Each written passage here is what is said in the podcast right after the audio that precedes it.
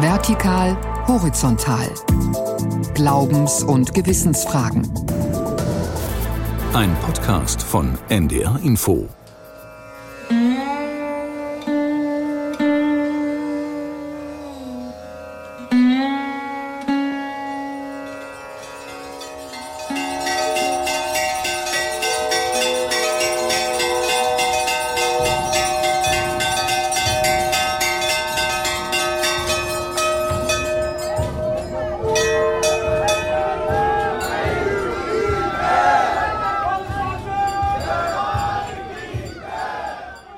Ungewohnte Töne und Klänge aus Indien waren das heute am Beginn dieser Podcast-Folge, denn wir wollen uns heute mit einer der großen Weltreligionen beschäftigen, die viele Menschen fasziniert, aber die eben auch ihre besonderen Geheimnisse und Traditionen hat, der Hinduismus.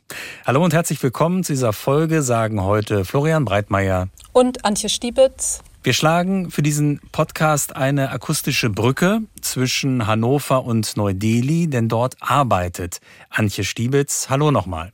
Ja, hallo. Ich arbeite hier als Journalistin, vor allem fürs Radio und thematisch berichte ich eigentlich über alles, Gesellschaft, Religion, Politik, internationale Beziehungen, Geschichte bis zu Sport.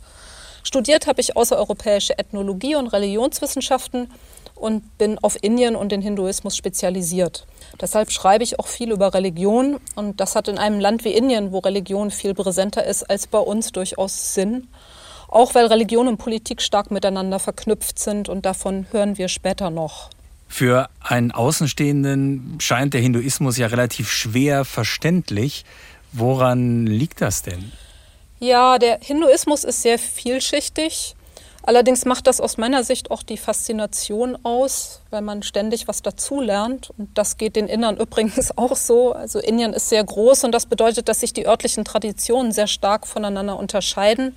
Das ist so ein bisschen auch wie bei uns mit den christlichen Traditionen, sagen wir in Deutschland oder Griechenland, unterscheiden die sich ja auch sehr stark voneinander. Und genauso ist das auch in Indien. Also religiöse Traditionen und Namen unterscheiden sich von Region zu Region. Was die Hindu-Religion ja zusätzlich so komplex macht, ist die Vielzahl der Götter, die es daher gibt. Ja, genau. Also ich höre aus deutschen Redaktionen auch immer wieder, dass das so viele indische Namen sind und ob man das nicht vereinfachen kann. Und ich versuche das natürlich auch immer, aber gleichzeitig ist es eben gerade die Vielfalt, die den Hinduismus ausmacht. Schließlich ist es ja auch eine polytheistische Religion. Und wenn jetzt unsere Hörer im Laufe dieses Podcasts von mehreren Göttern und Göttinnen hören, dann bitte nicht erschrecken, sondern einfach nur Notiz davon nehmen. Also niemand muss diese Namen kennen oder wissen, um wen es sich da genau handelt. Eigentlich geht es nur darum, dass es diesen Götterreichtum gibt und ich reise jetzt seit 30 Jahren nach Indien und beschäftige mich mit der indischen Religion und habe trotzdem nur einen minimalen Bruchteil des Ganzen erfasst. Also am besten ist es einfach, sich selbst Zeit zu geben und neugierig zu bleiben. Gut, dann versuche ich das mal. Und wir starten unsere akustische Reise in die religiöse und kulturelle Welt des Hinduismus und beginnen einfach mit einem Besuch bei einer indischen Göttin.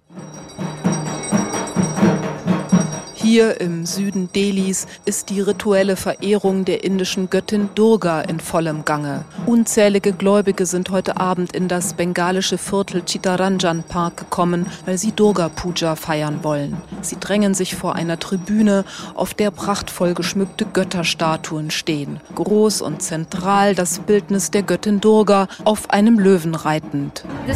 Es geht um die Verehrung von Shakti, Kraft und den weiblichen Geist erklärt Sheila Sarka in einen eleganten Sari gekleidet. Sie teilt gemeinsam mit einer Gruppe von Frauen ein von der Göttin gesegnetes süßes Dessert an die Gläubigen aus. Die Göttin Durga werde auch Mutter Shakti genannt, mischt sich eine Frau in einem purpurroten Sari ein. Überall da, wo sich etwas Böses zeigt, steckt ein Dämon dahinter. Deshalb zeigt das Bildnis der Göttin Durga wie sie einen Dämon tötet. Tatsächlich zeigen bildliche Darstellungen meist, wie die Göttin mit einem Dämon kämpft, der halb Mensch, halb Büffel die ganze Welt bedroht. Das beliebte Festival hat aber noch eine weitere Bedeutung, erklärt Sheila Sarkar. Der Mythos erzähle, dass Durga während der Festivaltage vom Himmel auf die Erde kommt und ihre Eltern auf der Erde besucht. Sie ist mit dem Gott Shiva verheiratet und besucht einmal im Jahr mit allen ihren vier Kindern das Haus ihrer Eltern. Dabei handelt es sich um Ganesh, den Gott des Erfolgs, um Lakshmi, die Göttin des Reichtums, die weiß gekleidete Sarasvati, Göttin des Wissens und der Sprache, und das vierte Kind ist Kartik, Gott des Kriegs und der männlichen Schönheit. Zwei rechts, zwei links stehen die vier Götterkinder während der Durga Puja neben Ma Durga. Die Statuen aus bunt bemaltem Gips, extra für die Durga Puja modelliert, werden am Ende des Festivals alle in einem Gewässer versenkt. Zu diesem Zeitpunkt kehrt die Göttin zurück in den Himmel. Doch solange sie sich auf der Erde aufhält, wird erzählt, erfüllt sie die Wünsche ihrer Gläubigen.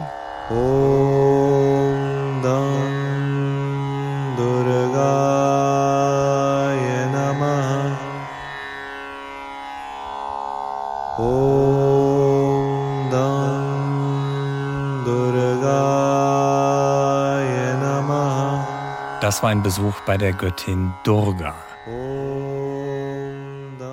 Jetzt haben wir ja schon einige Namen von Göttern und Gottheiten gehört. Antje Stiebitz, wie viele Götter gibt es denn im Hinduismus überhaupt? Ja, es, es gibt diese magische Zahl von 330 Millionen, also dass 330 Millionen Götter in Indien leben sollen. Das ist ja eine unvorstellbar große Zahl. Ist das denn überhaupt sinnvoll, so viele Gottheiten zu haben? Naja, das lässt sich ja alles relativ schwer nachprüfen, aber Fakt ist, dass man in Indien überall Götter findet, also in Tempeln, in Privathäusern, in unzähligen Schreinen auf der Straße, auf Mauern oder an Bäumen. Und zusätzlich betrachten Hindus die Natur auch als göttlich, also alle Steine, Bäume, Pflanzen, Flüsse, Berge und Tiere, auch Sonne, Mond und die Planeten werden als Gottheiten verehrt. Und zählt man das alles zusammen, scheint ja dann die Zahl von 330 Millionen schon beinahe wenig. Aber es gibt Götter, Gottheiten, die im Alltag häufiger auftauchen als andere, oder? Ja, genau. Also es gibt die Göttertriade von Brahma, Vishnu und Shiva, von denen haben wir vorhin auch schon gehört. Eine ganz besonders wichtige Rolle spielt der erhaltende Gott Vishnu. Vishnu kommt immer wieder in verschiedenen Formen auf die Welt und zwar immer dann, wenn die Welt vom Bösen bedroht ist. Zehnmal ist er inzwischen auf die Erde gekommen, um sie zu retten. Dabei spricht man dann von Inkarnationen. Also Vishnu inkarnierte bereits als Eber oder Schildkröte, aber er ist auch schon als Mensch auf die Erde gekommen, etwa als Gott Ram oder Gott Krishna. Ram gilt als idealer Herrscher und Ehemann und Krishna ist der Gott der Liebe und ist auch Karma-Yogi. Also ein Karma-Yogi ist jemand, der selbstlos und zum Wohle anderer handelt. Jetzt könnten wir an dieser Stelle ja durchaus auch mal einen kleinen Zwischenstopp machen und mal einhaken und sagen und erklären, wo ist der Hinduismus eigentlich entstanden und wie viele Anhänger hat der? Also entstanden ist der Hinduismus auf dem indischen Subkontinent und hat weltweit 1,25 Milliarden Anhänger. Mit 15 Prozent der Weltbevölkerung bilden Hindus die drittgrößte Glaubensgemeinschaft der Welt nach Christen und Muslimen. Der Hinduismus hat seinen Ursprung vor ungefähr 4000 oder 3500 Jahren Seitdem hat er sich natürlich immer weiterentwickelt und ausdifferenziert. Über die genaue zeitliche Einordnung streiten auch die Experten. Und es gibt keinen Religionsstifter, wie etwa Jesus Christus für das Christentum oder Gautama Buddha für den Buddhismus. Bei der Hindu-Religion handelt es sich um ein sehr dichtes Geflecht von verschiedenen religiösen und philosophischen Strömungen, die auf einer Vielzahl von alten, meist als heilig bezeichneten Schriften beruhen, die über den ganzen Subkontinent verteilt entstanden sind, in verschiedenen Sprachen und Dialekten.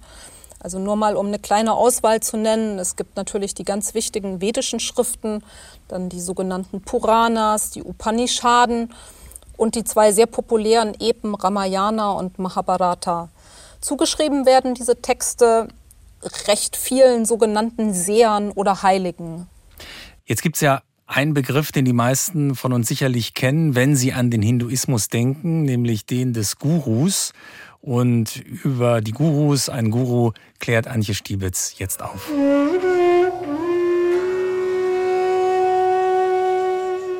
Das Wort Guru stammt aus dem Sanskrit und bedeutet Lehrer. Der Guru verleiht Wissen und führt seine Schüler aus der Dunkelheit ins Licht. Das Adjektiv Guru wird als gewichtig oder schwer übersetzt. Der Guru übernimmt quasi die Elternschaft für seine Schüler und zwar auf den Ebenen des Intellekts sowie des seelisch-emotionalen und körperlichen Erlebens.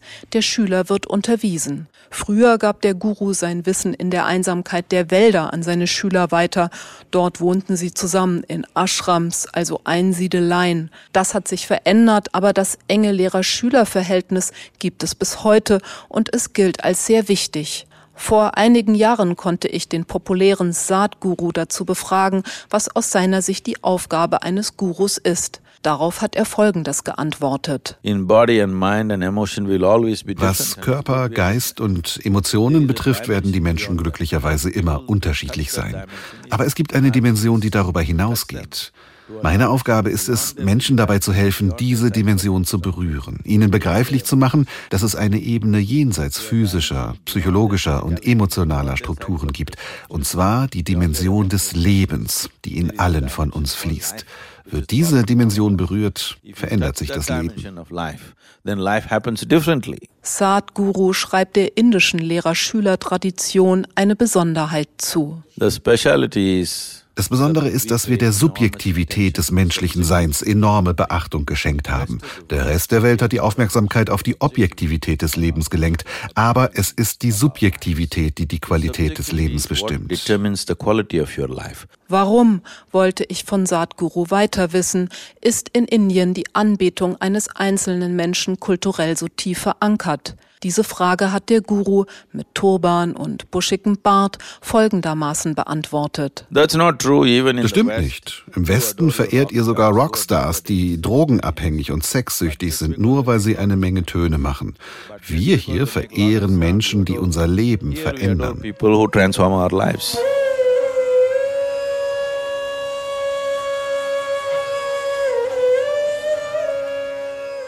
Ich möchte jetzt gerne noch mal auf ein Thema kommen, denn wir bezeichnen die Religion der Hindus ja als Hinduismus.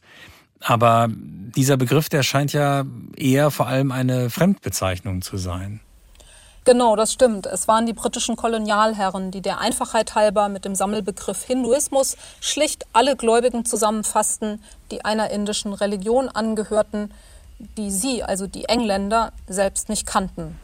Allerdings bezeichnete der Indologe Heinrich von Stietenkron den Hinduismus bereits vor Jahrzehnten als eine von der europäischen Wissenschaft gezüchteten Orchidee. Okay, das klingt jetzt nicht so freundlich. Wie bezeichnen denn die Hindus ihren Glauben?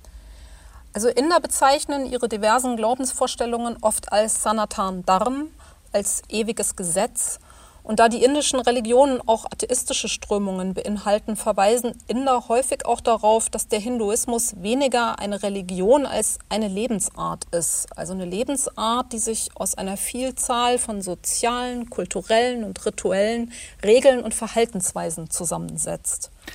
Worum handelt es sich denn bei diesen gemeinsamen rituellen, kulturellen und sozialen Verhaltensweisen? Gibt es da ein konkretes Beispiel? Das ist ein weites Feld. Also da geht es etwa um Lebenszyklusriten, die sogenannten Samskaras. Die sind ungefähr so zu bewerten wie im Christentum die Sakramente. Im Hinduismus gibt es davon allerdings zehn. Dabei geht es um bestimmte Zeremonien bei der Geburt, bei der Hochzeit. Es gibt komplexe Trauerrituale. Aber diese ja, rituellen, sozialen und kulturellen Verhaltensweisen, das sind natürlich auch die Feste des Jahreszyklus, etwa das Farbenfest Holi, Geburtstage der verschiedenen Götter oder das Lichterfestivali, was jetzt gerade gefeiert wurde. Aber zur Kultur gehört natürlich auch, dass traditionell mit den Fingern der rechten Hand gegessen wird oder das respektvolle Berühren der Füße eines Lehrers oder Älteren. Jetzt müssen wir aber auch auf einen Aspekt zu sprechen kommen, der zumindest in den Nachrichten häufiger vorkommt, nämlich die religiösen Unruhen, auch die Gewalt, die im Namen der Religion auch in Indien verübt wird.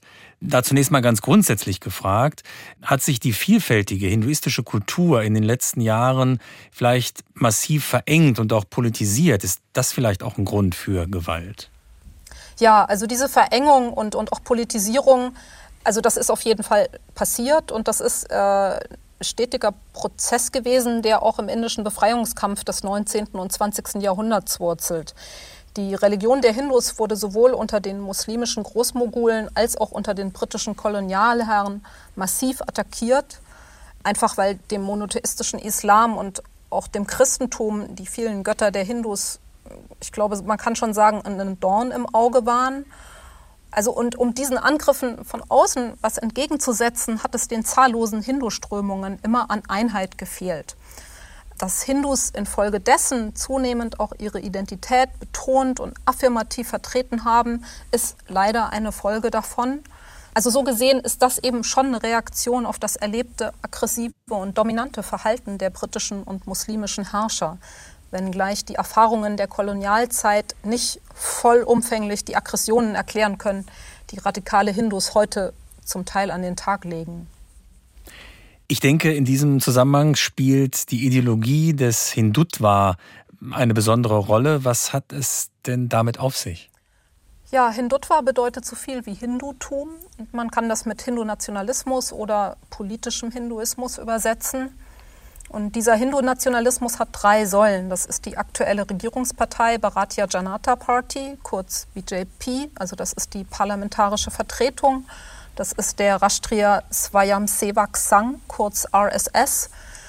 Die bilden die Basis auf der Graswurzelebene und der Vishwa Hindu Parishad, kurz VHP, tritt als Autorität für religiöse Fragen auf. Gemeinsam wollen diese Organisationen, es gibt auch noch eine ganze Reihe mehr davon, also gemeinsam wollen diese ganzen Organisationen den indischen Religionen ja mit einer Legierung aus Politik und Religion ein einheitliches Gesicht oder Outfit geben.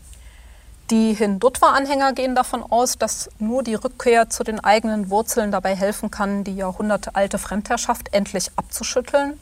Und dabei zeichnen Hindutva-Anhänger gerne das Bild einer ehemals blühenden und einheitlichen Hindu-Kultur, obwohl es diese Einheit nie gab, weil der Hinduismus, wie bereits besprochen, sehr heterogen ist und Indien auch politisch aus unzähligen kleinen Fürstentümern bestanden hat. Eine prägende Person für die Hindutva-Idee war der Nationalist Vinayak Damodar Savarkar. Der hat 1923 mit seiner Schrift Hindutva, Who is a Hindu, die Grundlage für die Ideologie gelegt. Savarkar schwebte eine Hindu-Nation vor, die sich auf das gemeinsame Land, die gemeinsame Abstammung und die gemeinsame Kultur stützt.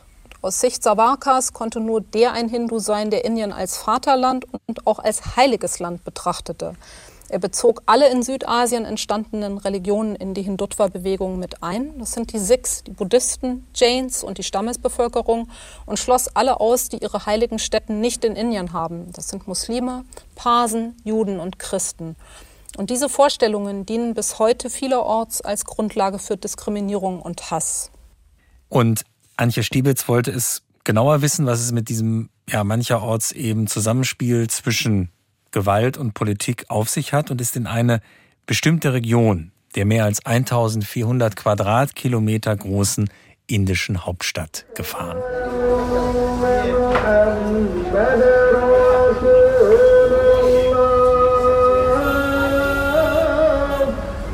Das Viertel Jahangirpuri im Nordwesten von Delhi. Im April 2022 kam es hier vor einer Moschee zu Ausschreitungen zwischen Hindus und Muslimen. Kurz darauf rissen die örtlichen Autoritäten mit Bulldozern den Eingangsbereich der Moschee und mehrere Geschäfte in der Umgebung ab. Vor der Moschee liegt ein ordentlich zusammengekehrter Trümmerhaufen, daneben ein Elektroladen mit ruinierter Fassade.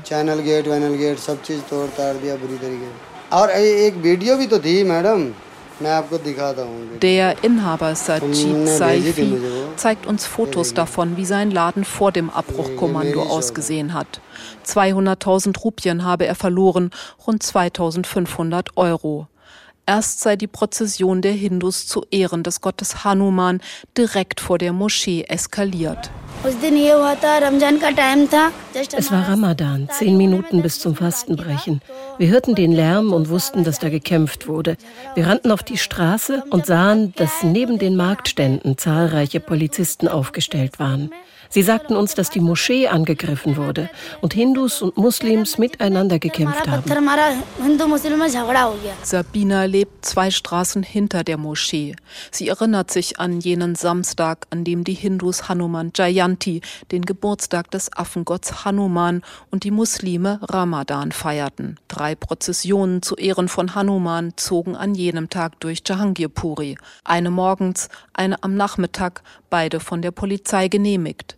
Die dritte abendliche Prozession war dann illegal von der militant-nationalen Hindu-Organisation Bajrang Dal organisiert. Ihre Teilnehmer trugen Dreizacke, Schwerter und Messer. Die Prozessionsteilnehmer hielten vor der Moschee an und riefen, es lebe Gott Ram. Gott Ram ist eng mit den Idealen des Hinduseins verknüpft. In der Moschee wollten die Muslime allerdings gerade das Fastenbrechen begehen. Die junge Frau berichtet weiter.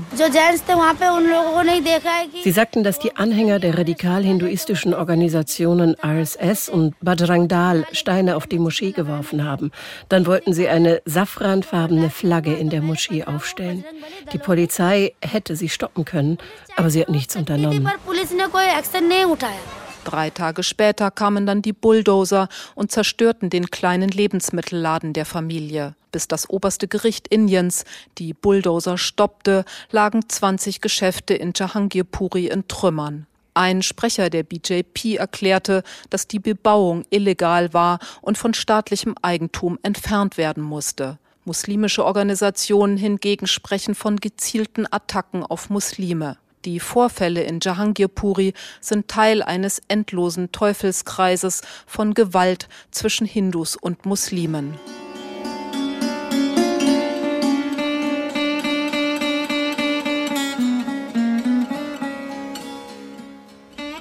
In den letzten fünf Jahren zwischen 2017 und 2021 gibt es 2900 Fälle von offiziell registrierter, religiös motivierter Gewalt. Der Löwenanteil dieser Gewalt findet zwischen Hindus und Muslimen statt. Diese Auseinandersetzungen gehören leider zum Alltag. Gewalt gegen Christen kommt auch vor, ist aus meiner Sicht aber eher ein Randphänomen. Wenn wir über Gewalt sprechen, müssen wir eher über die Gewalt sprechen, die das Kastensystem bis heute aufrechterhält. Aber rein rechtlich ist doch das Kastensystem in Indien abgeschafft, oder? Ja, Indien hat seit 1947 ein Grundgesetz, vor dem alle Bürger als gleich gelten. Dennoch werden Millionen von Menschen bis heute als unrein herabgewürdigt und ausgegrenzt. Also die indischen Medien berichten beinahe täglich vom schwelenden Konflikt zwischen den Kasten und da geht es immer um Demütigungen, Vergewaltigungen und Gewalttaten an denen, die in der sozialen Hierarchie Indiens als vermeintlich niedrig eingestuft werden, von Tätern, die sich irrtümlich als höherwertig betrachten. Und inwiefern ist dafür die Religion verantwortlich? Ja, es gibt eine alte Schrift, die für die ungleiche Behandlung in der Gesellschaft verantwortlich gemacht wird. Das ist das Manusmriti. Und was besagt diese Schrift? Das Manusmriti soll ungefähr 2500 Jahre alt sein und geht auf den König Manu zurück und setzt sich mit Sozialrecht auseinander. Manu teilte die Gesellschaft in vier Teile auf und verglich diese mit dem menschlichen Körper. Die erste Gruppe wurde durch den Kopf oder Mund symbolisiert. Das sind die Brahmanen, die studierten und lehrten. Dann diejenigen, die ihre Schultern nutzten, wurden als Krieger, als Kshatriyas bezeichnet. Und Menschen, die andere ernährten, also mit dem Magen verbunden sind, waren damals Bauern und Händler. Und diejenigen, die im Haushalt arbeiteten, weil sie keine anderen Aufgaben erfüllen konnten, nannte man Shudra, assoziiert mit den Beinen oder Füßen. Dieses System war zu jener Zeit aber nicht fixiert. Also jeder konnte gemäß seiner Fähigkeiten entweder Brahmane, Krieger, Händler oder Shudra werden. Doch mit der Zeit hat sich das verfestigt und die Geburt wurde ausschlaggebend dafür, welche Kaste man angehörte. Das hat natürlich vor allem denen genutzt, die keine besonderen Fähigkeiten hatten, aber ihre Vormachtstellung sichern wollten. Und diese Vormachtstellung wurde dann mit Gewalt verteidigt und die vierte Kaste wurde massiv ausgebeutet. Und das gilt bis heute. Ja, aber die Moderne hat auch Veränderungen gebracht. Also beispielsweise wurden Quoten eingeführt. Das hat den sogenannten Dalit gewisse Chancen eröffnet. Also Dalit ist die Selbstbezeichnung der Unterprivilegierten und bedeutet so viel wie die Gebrochenen. Und Dalit steigen zunehmend auf, bekommen gute Jobs und verdienen Geld, vor allem in den Städten. Allerdings halten Diskriminierung und Gewalt an. Das Ganze wird auch immer wieder heiß diskutiert. Momentan sind die Zeitungen voll davon, weil damit Wahlkampf gemacht wird.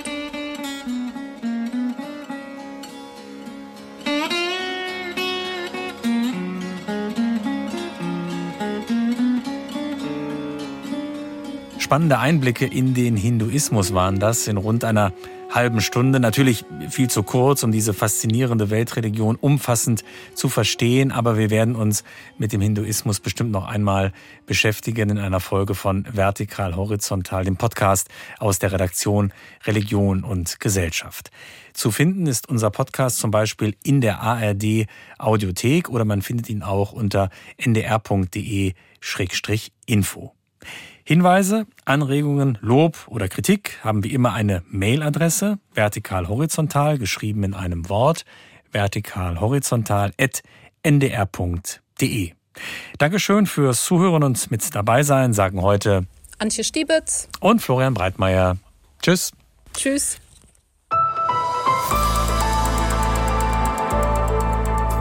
Sie hörten einen Podcast von NDR Info.